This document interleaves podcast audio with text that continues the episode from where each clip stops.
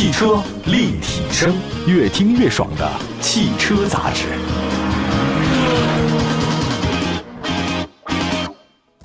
各位大家好，欢迎大家关注本期的汽车立体声啊！今天呢，咱们在节目当中呢，跟大家庖丁解车。为什么这么说呢？我觉得现在随着时代进步啊，汽车真的很普及化。那现在的汽车设计跟之前呢，真的是日新月异啊，充满了很多前瞻性的设计。比如很多车现在的样子，我们之前十几年是根本想象不到的。那其中很重要一部分呢，我觉得车里的设计啊，车门设计很独特。今天咱说说车门，尤其是跑车的。我觉得跑车除了流线型的那个车身结构以外呢，还要包括什么尾翼啊，还有轮毂啊、轮胎啊、车灯什么的。我总觉得那个无处不在的车门的设计是一个非常亮丽的风景线啊。但是我在说这个车门之前哈，设计之前，我也绝不仅仅是说它炫酷外观的一部分。我觉得一好的车门不仅仅是让你上车，好的车门体现在防撞、密封、开合性的便利，还有它的各种使用功能的指标。我觉得这其中最重要的是什么？就安全性。我所有的事情都是安全性，一切都以人为本，那你肯定是人的安全最重要，防撞特别重要。我举个例子来讲，因为车辆发生碰撞，其实你正面碰撞和后面碰撞都不是很多，造成你很大伤害的实际上是侧面碰撞，就是防君子不防小人，前后你都能防掉，因为你后面有后备箱嘛，前面的话呢有前机盖子，所以前后来讲的话，你杀伤力都不是很强。你让人瞬间能够失去制动能力，或者说丧生的，其实就是侧碰。侧碰的缓冲距离很短，特别容易就伤到你。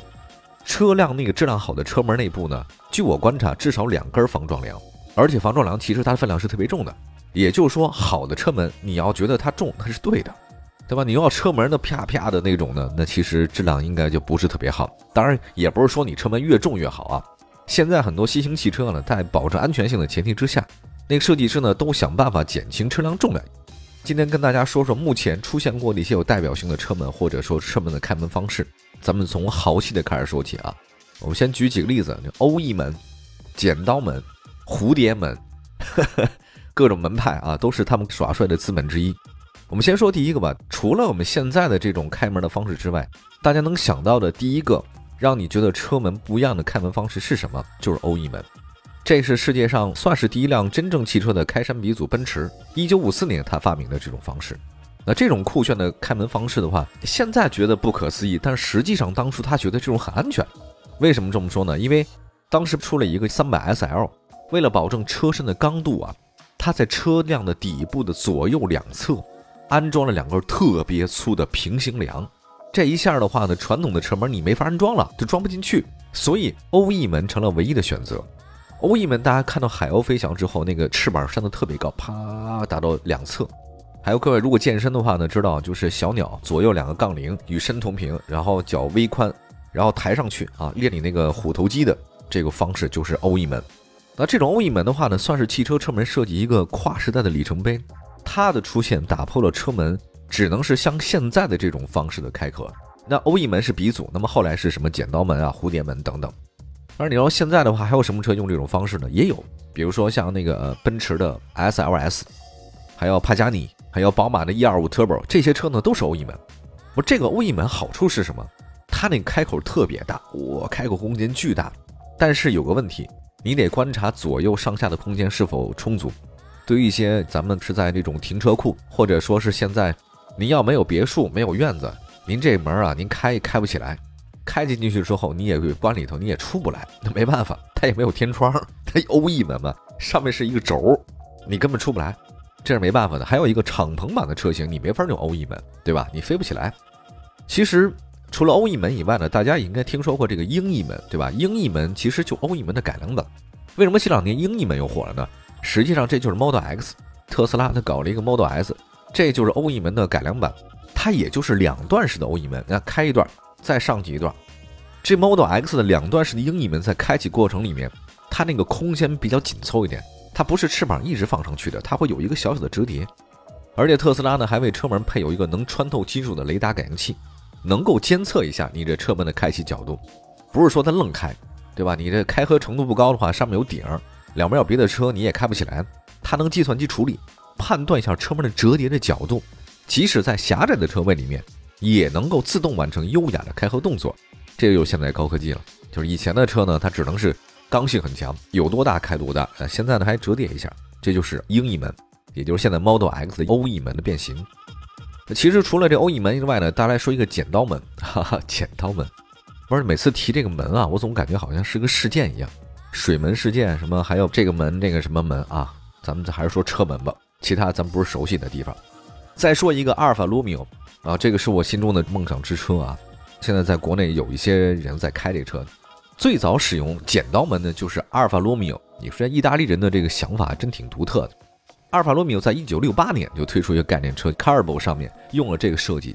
但它其实没有被阿尔法罗密欧发扬光大，它被谁发扬光大呢？是兰博基尼。剪刀门呢是通过固定在车身 A 柱上的铰链，实现竖直向上开启或者关闭。大家知道 A 柱、B 柱、C 柱嘛？对吧？就 A 柱就是你前面几根柱子，它那个整个车门呢不是说左右开啊，就是左边往左开，右车门往右边看，它是往上开，竖直哧一下上去了，就直上直下的感觉，这就是剪刀门。这剪刀门的话特别有战斗气质。特别酷，歘一下起来，能够让车门呢在狭小的横向空间内呢开启和关闭，因为它不是往左右开，它是上下移动那车门，避免了跟两边车辆的碰擦，方便大家的上下车。当然也有一个弊端，呃，这个弊端还挺严重的，就是如果出现了事故啊，或者说你的车辆啊不小心侧翻了，倒扣在地上的时候，倒扣在地上，你这车门怎么打开啊？切地下那不可能啊，所以这就是剪刀门。但剪刀门这个酷的方式确实让人非常非常惊讶。我听说他们为了防止这个剪刀门啊侧翻，然后倒在地上，他们有其他解决方法，好像是有，现在印象不深了，我也不敢乱讲。好吧，这就是第二个剪刀门。那么再说第三个，第三个就是蝴蝶门。听这门就觉得好像不太正经了，这其实真不是啊，就是人如其名。那这蝴蝶门的造型呢，它也真像蝴蝶一样展翅，哎，它这个展翅极富张力。它呢就结合了刚才我说那个剪刀门，还有那个欧翼门的特点。最初呢也是阿尔法罗密欧，阿尔法罗密欧上呢它量产了。相比这个剪刀门的话呢，剪刀门是上上下下，欧翼门是左左右右。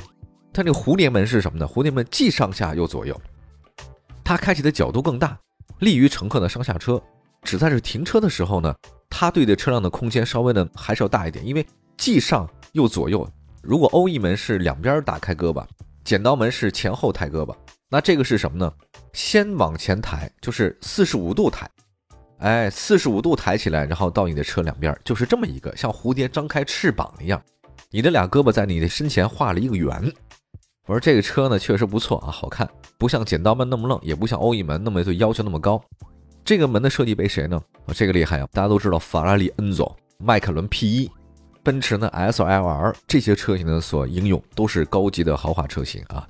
换句话来说，那这以上的这几种门的话呢，还是比较主流的。那么我们下次节目再跟大家介绍其他几个隐藏式滑门、侧滑门、天棚式车门，我这个都挺奇葩的啊，真的是战斗啊！说说这个各种车门的开启方式，打开各位的眼界啊！感谢各位关注本期的汽车立体声，可以关注我们的官方微信、微博平台“都叫汽车立体声”，欢迎大家点赞转载。好，我们下次节目再见，拜拜。